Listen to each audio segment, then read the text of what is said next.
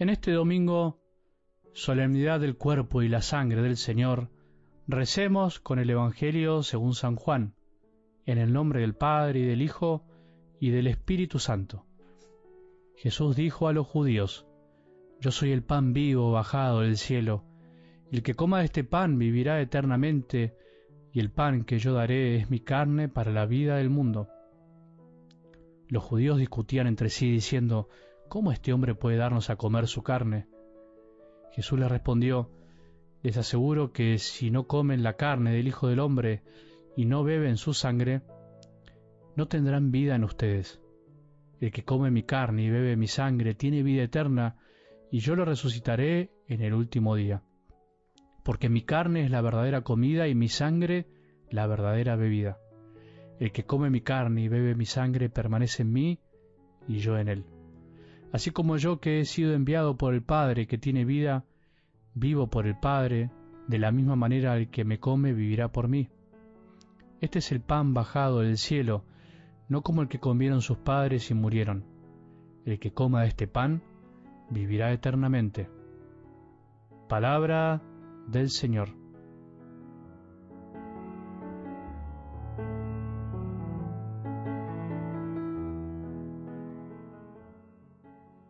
¿Por qué creen que Jesús eligió esta forma tan particular de quedarse con nosotros hasta el fin de los tiempos? ¿Por qué creen que Jesús eligió quedarse como una comida de una forma tan sencilla? Nuestro Dios es un poco loco.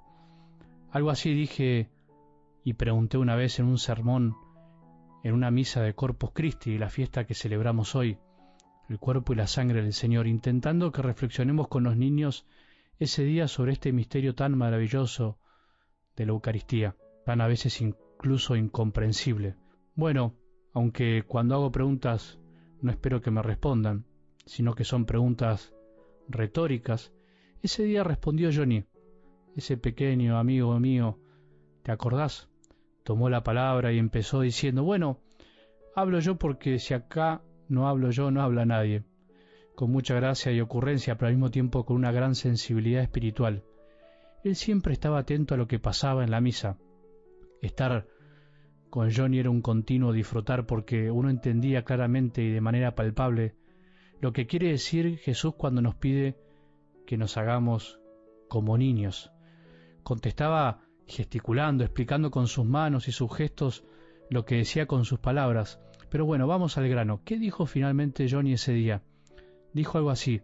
Se quedó así, por lo menos eso pienso yo, porque quiere que agradezcamos lo que nos da. Cuando estoy en casa y mi mamá me trae la comida, yo junto las manos miro al cielo y le digo a Diosito, gracias por lo que me das, gracias por tener comida. Y bueno, con Jesús tenemos que hacer lo mismo. Tenemos que agradecerle que se nos da como alimento. Es difícil en realidad que pueda decirte literalmente lo que dijo, pero recuerdo que fue algo muy similar. No sé si es necesario, la verdad, agregar algo más un niño que se da cuenta que en la sencillez del pan y el vino, Jesús se nos queda como alimento y necesita que le demos gracias. Eso es la misa. Eso celebramos en este día. Quien no da gracias por los alimentos que tiene en su mesa cada día, no sabe vivir, no vive bien. Una vez también cuando fuimos a darle comer a la gente que está en situación de calle con algunos fieles de mi parroquia y juntamos a los que estaban ahí ese día para dar gracias, no me olvido más con la devoción que esas personas de la calle dieron gracias por los alimentos que tenían, se abrazaban, nos abrazábamos mutuamente, rezaban el Padre nuestro con fervor, me pedían la bendición, me pidieron si ellos me podían bendecir a mí. Fue algo maravilloso, gente con poco alimento, personas sin un techo para dormir, que dieron gracias de una manera admirable. Por eso el que no da gracias por lo que tiene no vive bien, y quien no da gracias en este día, en toda la iglesia, por el don de la Eucaristía, es porque todavía no se dio cuenta de lo que significa. Algo del Evangelio de hoy no es apto para tibios. La fiesta que celebramos hoy no es apta para cristianos que no están convencidos de semejante misterio, o dicho en positivo, esta fiesta nos ayuda a que tomemos conciencia que finalmente todo encuentra sentido en la Eucaristía, y que aunque Johnny no lo sabía muy bien, Eucaristía quiere decir dar gracias, quiere decir acción de gracias. ¿Qué sería de nosotros sin la Eucaristía? Sin la Eucaristía, sin el cuerpo y la sangre del Señor presente realmente en nuestras vidas. no habría iglesia, no seríamos nada, no podríamos nada, seríamos pura palabra, sin amor concreto y visible. ¿Para qué nos reunimos un domingo? ¿Para qué nos reuniríamos si no hubiera Eucaristía? ¿Para vernos las caras entre nosotros solamente? Solo nos puede convocar y reunir Él. Nos reunimos por Él y en Él. Él hace la iglesia día a día con su amor, entregándose siempre, sin condiciones. Aunque vos y yo a veces no nos demos cuenta, aunque a veces yo lo tenga en mis manos y aún así ni me dé cuenta, incluso sabiendo que muchas veces no lo valoramos ni los fieles ni nosotros los sacerdotes. No terminamos de comprender. Si supiéramos, si comprendiéramos realmente con el corazón que Él está ahí en la Eucaristía, ¿cómo nos emocionaríamos? ¿Cómo correríamos a buscarlo? Sin embargo, a veces lo traicionamos, lo cambiamos por cualquier otra cosa, queremos comprar todo y nos olvidamos de agradecer, cambiamos a veces a Jesús por tan poco.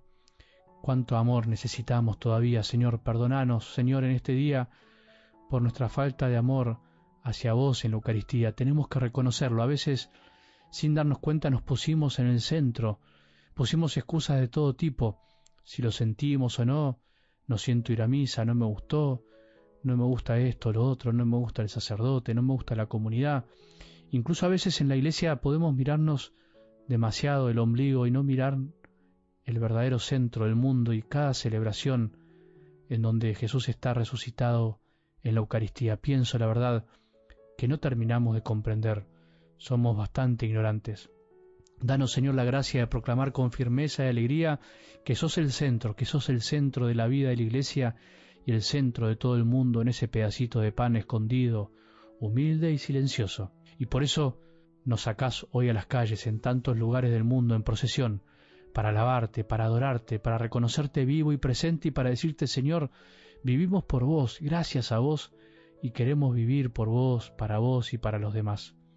Queremos descubrir que ese vacío que a veces sentimos es por no haber dado gracias, por no saber dar gracias, por no saber reconocerte, y solamente esto puede saciarse arrodillándonos frente a tu presencia real y también arrodillándonos, por decirlo así, ante la posibilidad de amar a los demás que no nos olvidemos de amarte en los demás, Señor, porque también estás ahí. Te adoramos en la Eucaristía para poder encontrarte y amarte en los otros. Que tengamos un buen domingo y que la bendición de Dios, que es Padre misericordioso, Hijo y Espíritu Santo, descienda sobre nuestros corazones y permanezca para siempre.